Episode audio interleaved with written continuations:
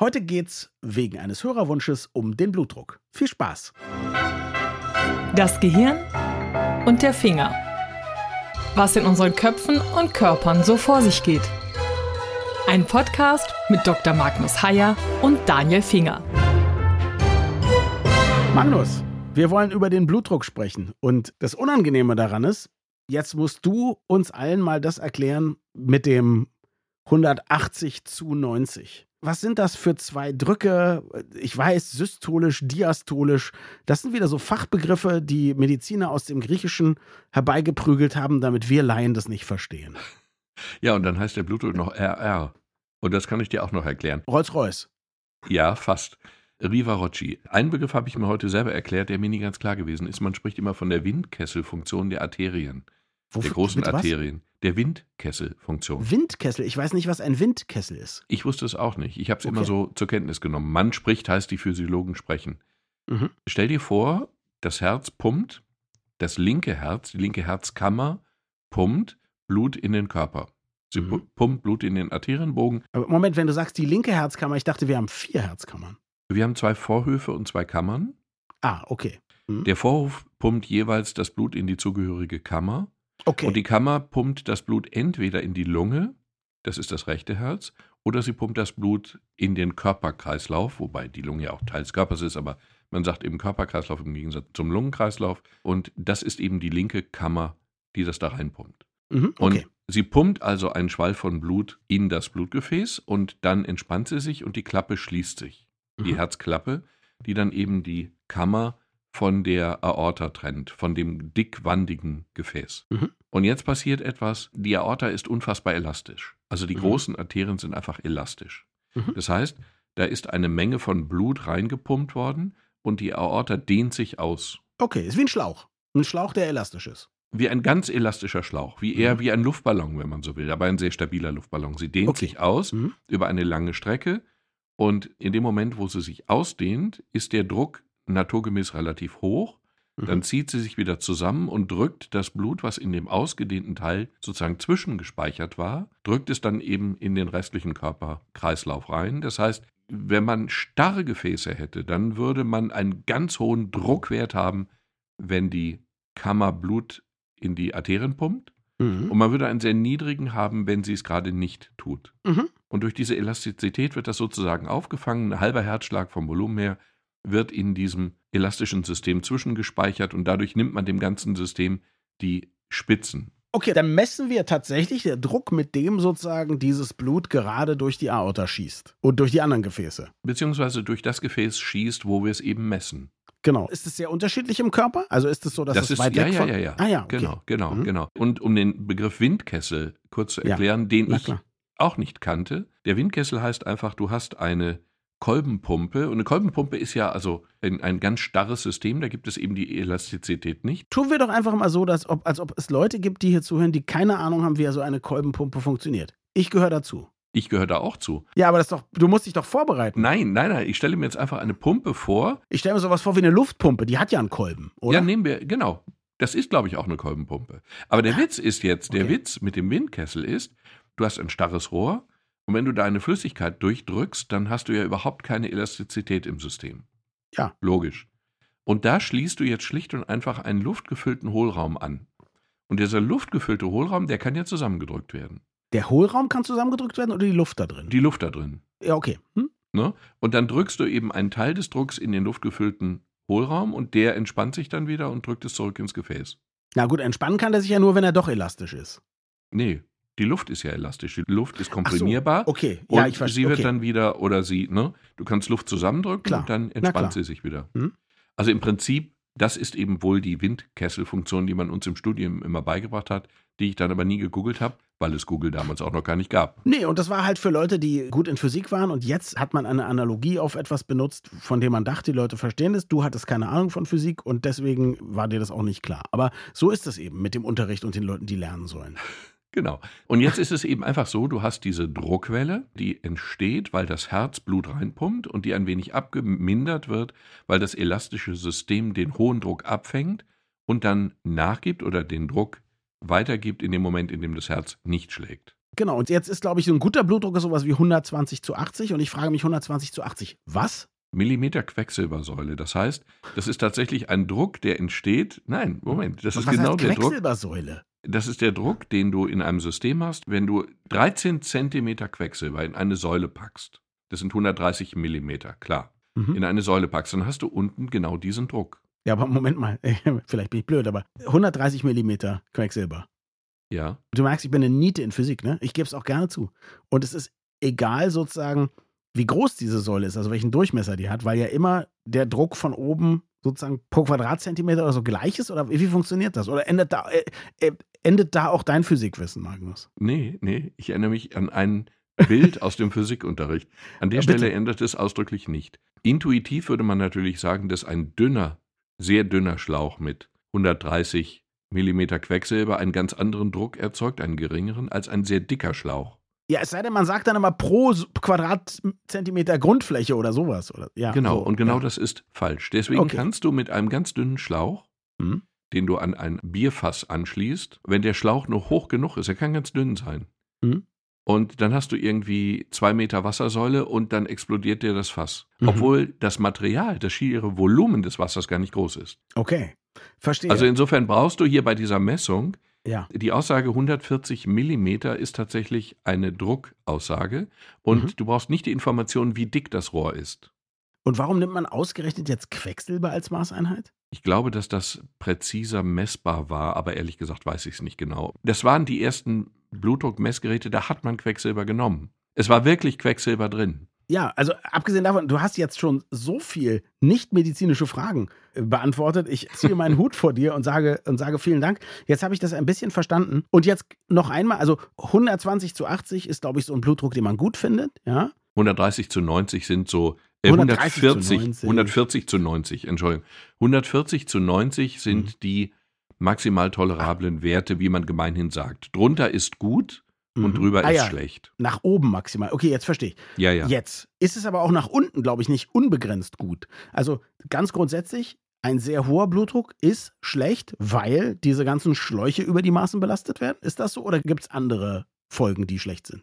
Äh, ja, Moment, die, du hast recht, die Schläuche werden übermäßig belastet. Sie verhärten halt einfach durch diese Überlastung. Aber Mhm. gleichzeitig wird natürlich auch das Herz überlastet, weil das Herz ja, aus welchen Gründen auch immer, eben einen zu hohen Druck erzeugen muss oder ihn eben einfach erzeugt. Moment, Moment. Wenn es ihn selber erzeugt, dann scheint es doch damit kein Problem zu haben. Oder ist es so, dass es gegen diesen Druck anpumpen muss? Also das jetzt, glaube ich, endet schon wieder mein den- Verständnis. Nein, es muss gegen den Druck anpumpen. Mhm. Du brauchst unter Umständen, wenn Blutgefäße sehr eng sind, einen höheren Druck, um sie zu durchbluten. Mhm. Aber es gibt verschiedenste Gründe. Es ist ja auch, äh, reden wir noch drüber, über Risikofaktoren von hohem Blutdruck, aber es kommt jetzt der übliche Spruch, in vielen Fällen wissen wir schlicht nicht, warum hoher Blutdruck entsteht. Mhm. Wir wissen allerdings, dass er entstehen kann durch hormonelle Veränderungen, die auch mit der Niere zu tun haben. Wir wissen, dass er durch Stress entstehen kann. Aber wir wissen, dass wir in vielen Fällen eben einfach nicht wissen, wie er entsteht. Dann sprechen wir von essentiellem Blutdruck. Mhm. Essentiell heißt in dem Fall keine Ahnung über die Ursache. Wobei, Moment, Moment, Moment. Halt, stopp, stopp, stopp. Halten Sie diesen Podcast an. Ich möchte das nur, das möchte ich jetzt genießen. Habe ich das richtig verstanden? Wenn man keine Ahnung von etwas hat, dann nennt man das einfach essentiell. ich würde es jetzt gerne bestreiten, aber ich habe es ja schon so gesagt. Das ist ja fantastisch. Ich wollte nur wissen, ob ich es richtig verstanden habe. Du hast es völlig richtig verstanden. Wenn du mich Essentiell heißt, was, was fragst und ich habe keine Ahnung, werde ich sagen, das ist essentiell. nein, nein, ich glaube, außerhalb der Medizin hat der Begriff eine andere Bedeutung. Essentiell heißt ja Na eigentlich und? wichtig, oder? Oder so ähnlich. Nein, nein, äh, aber es ist so. In dem Zusammenhang sehr schön ist auch der Begriff Iatrogen. Den hast du auch schon gehört, oder? Ich glaube nicht. Also jedenfalls, nee, nicht bewusst. Kommt aus ja. dem Griechischen, heißt Hoiatros, heißt er ist Arzt. Hoiatros Natürlich. estin, ich bin Arzt. Und Iatrogen heißt schlicht und einfach durch Arzt verursacht. Das kann also verschiedenste Gründe haben, aber eine iatrogene Krankheit ist keine gute Sache. Wow. Das wäre sowas wie durch eine Fehlbehandlung oder ein Kunstfehler oder so. Zum Beispiel. Nicht nur, aber auch. Mhm. okay, vielen Dank. Das ist Aber schön. dass du, aber du, aber, aber, aber dass du, de- de- deine Begeisterung fokussiert sich auf die falschen Dinge. Also das, ich, ich, manchmal sehr entgleitest du meiner Kontrolle, so wie in diesem Ich, Fall. ich möchte an dieser Also Stelle einfach essentiell- sagen, essentie- wenn wir alle mehr über den Blutdruck wissen als vor dieser Folge, dann ist das Iatrogen. ja gut. Äh, zwar auch nicht genau das, wie man es benutzt, aber okay. Ab jetzt schon. So, bitte fahren Sie fort, Herr Doktor. Also, Der Blutdruck ist die Blutdruckwelle und man kann sich das wirklich wie eine Welle vorstellen, die das Herz in das Blutgefäßsystem hineinwirft. Mhm. Und diese Welle ist natürlich am Anfang, da wo die ganz dicken Gefäße sind, direkt am Herzausgang, ist der Druck höher, als er dann bei kleineren Arterien weiter außerhalb ist. Trotzdem mhm. ist es so, dass am Oberarm, da wo wir üblicherweise den Blutdruck messen, immer noch eine Blutdruckwelle ankommt, die ja mhm. eben einerseits einen Druck von 140, sagen wir mal, Millimeter Quecksilber hat, aber die auch einen Unterschied von 140 zu 90, also die Elastizität, mhm. kommt an der Stelle immer noch mit dieser großen Differenz an. Mhm. Du hast also auch am Arm, in der Ellenbeuge, hast du immer noch eine Blutdruckwelle, die da durchgeht. Und jetzt gibt es natürlich heute diese automatischen Dinger, die man sich äh, umlegt und dann zeigen die das irgendwie an, diese Manschetten. Aber traditionell macht ihr das ja mit einem so einer Art Stethoskop, was da dran angeschlossen ist. Ist ein Stethoskop, genau. Ein Stethoskop. Dann, also erklär mal genau, wie das funktioniert. Also ihr hört ja offensichtlich irgendwas. Äh, da wird ja keine Stimme auf einmal sagen, Welle kommt, Welle geht. Oder ich wusste, ne? dass du dieses technische Gerät noch benutzen würdest. Du konntest nicht anders, hätte ich aber auch gemacht. Ja, das ist alles ganz schlicht und einfach. Es ist nämlich so, dass wir eine Blutdruckmanschette um den Arm herumlegen und dann mhm. pumpen wir die auf. Und dann mhm. messen wir den Druck, den diese Manschette in diesem Moment hat. Und wenn der Druck der Manschette größer ist als der Blutdruck, dann bindet sie den Arm schlicht und einfach ab. Dann geht ah. nichts durch. Aha. Dann lassen wir den Druck langsam runter. Wir sehen auf einem Manometer, wie hoch der Druck gerade ist. Das wird schon lange nicht mehr mit Quecksilber gemessen. Ne? Wir sehen dann die Zahlen und dann geht der runter. Also 200, 150, 145, mhm. 140 und so weiter und so fort. Und dann hören wir ab einem bestimmten Punkt, hören wir plötzlich ein leichtes Pulsieren. Das klingt dann so ein Piu, Piu, Piu. Ja. Das ist der Moment, in dem der Druck in der Manschette nicht mehr höher ist als der höhere Druck der Blutwelle. Weil der es schafft, sozusagen in diesem Moment auch den abgedrückten Arm zu versorgen. Er ist stärker als der Druck der Manschette, richtig? Ja, mhm. aber eben nur der hohe Druck in der, ja, ja, in der Druckwelle. Ja. Dann lassen wir es weiter runter, mhm. langsam, weil wir ja möglichst genau messen wollen, wie hoch der Unterschied ist. Und dann kommen wir, sagen wir mal, irgendwann an bei diesem 80, sage ich jetzt mal, wenn du einen Blutdruck von 120 zu 80 hättest. Wenn jetzt die Blutdruckmanschette nur noch 80 mm Druck hat, dann sperrt sie den Blutfluss gar nicht mehr. Und dann höre ich auch kein Pulsieren mehr, weil das Blut jetzt durchgehend durchschießt. Ich höre den ersten ah. Ton, das erste Pulsieren in dem Moment, in dem jetzt kommt was durch und den letzten hörst du, jetzt kommt gerade noch was gehindert durch und ab da genau. ist es genau. dann frei. Und da, ab da fließt es frei und diesen Fluss kann ich nicht mehr hören. Ja. Ich höre die Druckwelle kommen und ich höre die Druckwelle, wenn sie zuerst kommt und wenn sie gerade eben nicht mehr nötig ist, um mhm. die Manschette zu durchfließen. Und das, was du hörst, hat aber mit dem Puls an sich jetzt nichts zu tun. Naja, es ist schon der Puls, aber es ist die Pulswelle natürlich. Ja, okay. Aber was ich höre, ist eben nicht der Puls, weil den würde ich ja durchgehend hören, so wie ich ihn ja auch fühle. Ich kann auch alternativ, ich kann auch die Blutdruckmanschette aufpumpen und dann kann ich am Handgelenk bei dir den Puls fühlen. Mhm. Und natürlich, wenn die Blutdruckmanschette auf 200 aufgepumpt ist, fühle ich keinen Puls. Klar. Denn da ist ja keiner. Ja. Und wenn ich jetzt die Blutdruckmanschette langsam runterlasse und ich bin auf 130, sage ich mal, dann spüre ich, an der Stelle beginnt der Puls dann weiß ich den oberen Wert, den systolischen mhm. Wert. Den unteren Wert spüre ich nicht, weil den mhm. Unterschied kann ich nicht tasten, den kann ich mhm. nur hören. Mhm. Und die, die Geräte machen das eben automatisch. Ja, okay, super. Also vielen Dank. Toll erklärt. Ich finde, du hast heute einen echten Lauf, wie wir, wie wir uns im Showgeschäft na, sagen. Ich, Moment, ähm, ich hoffe, war das verständlich? Ja, war na, das ich, jetzt wirklich verständlich? ey, ich habe es sehr gut verstanden und ich mache ja diesen Podcast vor allem für mich. Also insofern ist es völlig okay. Vielleicht an dieser Stelle noch ein Mini-Exkurs. Wie hängen Puls und Blutdruck zusammen? Also hoher Puls heißt ja nicht unbedingt hoher Blutdruck und umgekehrt, richtig? Gar nicht. Nee. Die hängen im Grunde gar nicht zusammen. Also du, du, kannst einen sehr hohen Puls haben und dabei einen ganz normalen Blutdruck. Das habe ich zum Beispiel immer mal wieder. Ich habe ja auch das ein oder andere Wehwehchen und eins eben mhm. auch, wo dann der Puls mal hochgeht und der Blutdruck war aber immer okay, interessanterweise. Was ja. mich natürlich beruhigt hat. Denn beides zusammen wäre ja dann sehr anstrengend für die Gefäße, ne? Genau. Ich will aber eins noch sagen, wir sind ja auf das Thema gekommen durch einen Leserbrief. So, und um jetzt einmal kurz den erwähnten Brief zu beantworten sozusagen. Er fragte nach einem Podcast zum Thema Blutdruck, das tun wir hiermit. Mhm. Und er sagte, dass sein diastolischer, der niedrigere Wert, mhm. relativ hoch sei. Ja. Und er fragte, warum. Und dazu gibt es zwei Antworten. Die eine Antwort, das ist sehr selten. Und wir wissen es ehrlich gesagt in der Regel nicht, woher es kommt. Es gibt aber eine Sache, die ist häufig, nämlich die, dass in höherem Alter, das ist so etwa ab 60 oder so, werden Gefäße unelastischer. Mhm. Also da ist natürlich ab 60, das ist jetzt eine Zahl, die eine Präzision vortäuscht, die Egal. gar nicht da Irgendwann im, im, Alter könnte es sein, dass die Gefäße so unelastisch werden, dass man es merkt am niedrigeren Wert des Blutdrucks, richtig? Ja, beziehungsweise nein, man merkt es daran, dass die Spanne größer wird. Dadurch, ah. dass die Elastizität der Blutgefäße, die sind immer noch elastisch, aber vielleicht nicht mehr ganz so elastisch, mhm. die Blutdruckspitze nicht mehr so elastisch wegfedern können. Mhm. Dadurch steigt der systolische Wert, weil das Elastische ja nicht mehr, schneidet den, den hohen Wert nicht mehr etwas runter. Und der kleinere Wert wird dadurch eben niedriger, weil dann ja sozusagen, eigentlich weitet sich das Gefäß, dadurch ist der systolische Wert nicht ganz so hoch und dann zieht es sich wieder zusammen, dadurch wird der diastolische Wert etwas höher. Und genau das findet dann nicht mehr ausreichend statt, wodurch der hohe Wert höher und der niedrige Wert niedriger wird. Darüber hinaus gibt es bei jüngeren Menschen, ich weiß jetzt nicht, wie alt der Briefschreiber war oder ist, darüber hinaus gibt es einige hormonelle Sachen, die auch eine Rolle spielen können. Die müsste man dann aber mit dem Hausarzt besprechen. Ab wann muss man sich in der Regel Sorgen machen? Oder wenn du, ich meine, du bist ja Neurologe, nicht in erster Linie für den Blutdruck zuständig, aber wenn du zum Beispiel sowas auch mit untersuchst, ab wann würdest du fragen, sagen Sie mal, wissen Sie das, sind Sie in Behandlung? Ich rate Ihnen mal, dass Ihr Allgemeinarzt oder Ihr Kardiologe sich darum kümmert. Also ich finde den Bereich Blutdruck eigentlich skandalös.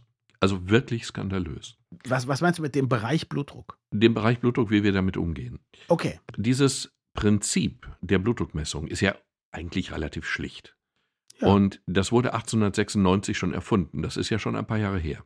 Ja. Von einem Mann, Scipione Rivarocci, der hat das 1896 auf einem Internistenkongress in Italien vorgestellt, vor einem Ärztekongress, hat ein funktionierendes Blutdruckmessgerät vorgestellt. So.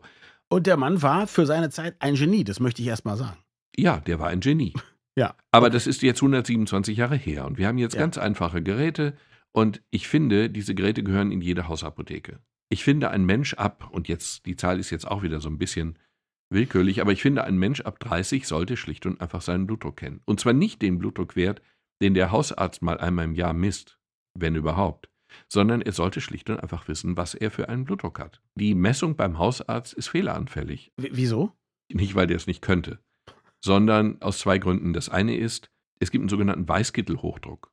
Das heißt, der Patient ist beim Arzt und ist nervös. Und jetzt ist der Wert einfach zu hoch. Der ist einfach oh, okay, höher als in echt. Umgekehrt, wenn ich beim Arzt einen guten Wert habe, dann muss ich mir keine Sorgen machen. Nein, eben auch nicht. Oh. Es gibt auch unerkannten Bluthochdruck. Das hängt einfach damit zusammen, dass das nicht immer gleichermaßen stabil ist. Also du kannst ja, wenn das einmal im Jahr gemessen wird, kannst du, wenn du Pech hast und Fenster erwischen, da ist der zufällig mal niedrig. Also normal. Aber in 364 Tagen des Jahres ist er zu hoch. Das kann passieren. Nun bist du doch jemand, der in anderen Folgen gesagt hat, man soll nicht jede Untersuchung machen, weil man findet immer irgendwas und dann macht man sich verrückt. Ja, aber hier ist es so, dass wir ein Phänomen haben, was unfassbar viele Menschen betrifft. Mhm. Jetzt gibt es Zahlen, Zahlen sagen immer ein bisschen Wahrheit und sie lügen ein bisschen. Ich habe gelesen, 1,3 Milliarden Menschen auf der Welt hätten einen Bluthochdruck. Das halte ich für eine steile These, weil wir schlicht und einfach, die, die allermeisten wissen ja gar nicht, die, da ist der Blutdruck noch nie gemessen worden. Also bei vielen jedenfalls. Mhm. Okay. Mhm. Aber die Zahl zeigt zumindest eines, die Zahl ist riesig. Ganz viele Menschen haben einen zu hohen Blutdruck. Und das, was ja. noch genauso schlimm ist, 50 mhm. Prozent oder so ähnlich von denen wissen nicht, dass sie es haben. Ich nehme mal die Position des Advocatus Diaboli ein. Bitte? Jedes Jahr gibt es neue Zahlen für die Lebenserwartung von Männern und Frauen in der westlichen Welt. Und bei uns geht die seit Jahren nach oben. Stetig. So schlimm kann das also nicht sein mit dem unentdeckten Bluthochdruck. Ja, aber stell dir mal vor, die Zahl würde jetzt im Durchschnitt um zehn Jahre gedrückt. Und würden wir jetzt bei allen Leuten den Blutdruck messen und einstellen, macht es buff und wir werden alle zehn Jahre älter. Gut, die Rentenkasse wird sich nicht freuen, aber ähm, da gibt die es. Ist eh bald pleite. Da gibt es, ja, da gibt es einen ungehobenen Schatz. Es ist, mhm. es gibt noch eine andere Zahl. Also in Deutschland sterben jedes Jahr 400.000 Leute an Herz-Kreislauf-Erkrankungen. Und viele von denen, um nicht zu sagen der Großteil von denen, vielleicht der Großteil, aber jedenfalls viele von denen werden verursacht durch Folgekrankheiten von zu hohem Blutdruck. Und das muss nicht sein. Okay, also pass auf, du hast gewonnen. Jetzt sage mir, wenn man den Blutdruck feststellt, weil man mit einem Gerät, sagen wir mal, keine Ahnung, was du vorschlagen würdest, aber sagen wir mal einfach mal, ich eine Woche lang messe ich morgens, mittags und abends meinen Blutdruck mit so einem Gerät und dann habe ich einen ganz guten Überblick und das mache ich vielleicht einmal im Jahr oder so und nicht nur im Urlaub, wo ich entspannt bin. Und wenn alle Leute das machen und die Leute, die dann höheren Blutdruck haben, die finden das sozusagen dann damit raus, mhm. was können die dann machen und hat das auch Nebenwirkungen? Ja, das ist ja das, das Irre dabei. Also man kann es schlicht und einfach behandeln. Möglichkeit eins: du änderst deine Lebensgewohnheiten. Das ist immer die Frage des starken Willens, den du hast oder auch nicht, die Konsequenz, wie auch immer. Wenn du dein Gewicht reduzierst, dann wird dein Blutdruck runtergehen. Das wird er tun, wenn Patienten zu mir in die Praxis kommen und die sind dick. Darf man alles nicht mehr sagen, aber man kann Tatsachen in der Medizin ja nicht wegmachen, indem man sie einfach nicht zur Kenntnis nimmt. Da kommen also adipöse Patienten und dann frage ich die immer nach ihrem Blutdruck. Und dann sagen viele von denen, nee, nee, mein Blutdruck ist völlig normal. Und mein präfrontaler Kortex sagt, ich glaube dir kein Wort, aber ich messe es dann ja auch. Und der ist immer zu hoch. Er ist einfach zu hoch. Das heißt, Adipositas, also dick sein, ist einfach ein maximaler Risikofaktor. Und für einen hohen Blutdruck. Man kann das sogar quantifizieren. Wenn du Gewicht reduzierst, wenn du ein Kilo Gewicht verlierst, dann verlierst du zwei Millimeter Quecksilber. Vom Blutdruck her. Wenn du zehn Kilo Gewicht abnimmst, dann hast du statt 140 nur noch 120 zu. Was Ernsthaft? Ja. Das sind alles immer nur statistische Werte, aber es zeigt, ja. dass es einen direkten und unmittelbaren Zusammenhang gibt. Ich würde meine Hand nicht ins Feuer legen für die Zahlen, aber ich lege meine Hand ins Feuer für den Zusammenhang. Und der ist einfach evident. Wir machen ein Experiment. Ich habe eh beschlossen, mein Gewicht zu reduzieren.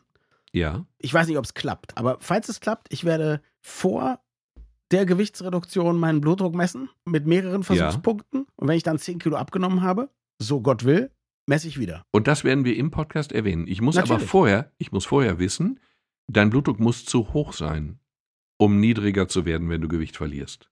Wenn du jetzt tatsächlich einen normalen Blutdruck hättest, dann ja. gilt diese Aussage nicht. Okay, aber wenn du einen zu hohen Blutdruck hast, dann würde ich mit dir eine Wette machen darüber, dass du mhm. tatsächlich substanziell deinen Blutdruck senkst. Allein dadurch. Wobei zu hoch heißt Tendenz hoch, weil du ja gesagt hast 140, da ist man auch noch nicht alarmiert. Du hast aber gerade eben gesagt, wenn man erst 140 hat, kommt man dann auf 120. Tendenziell.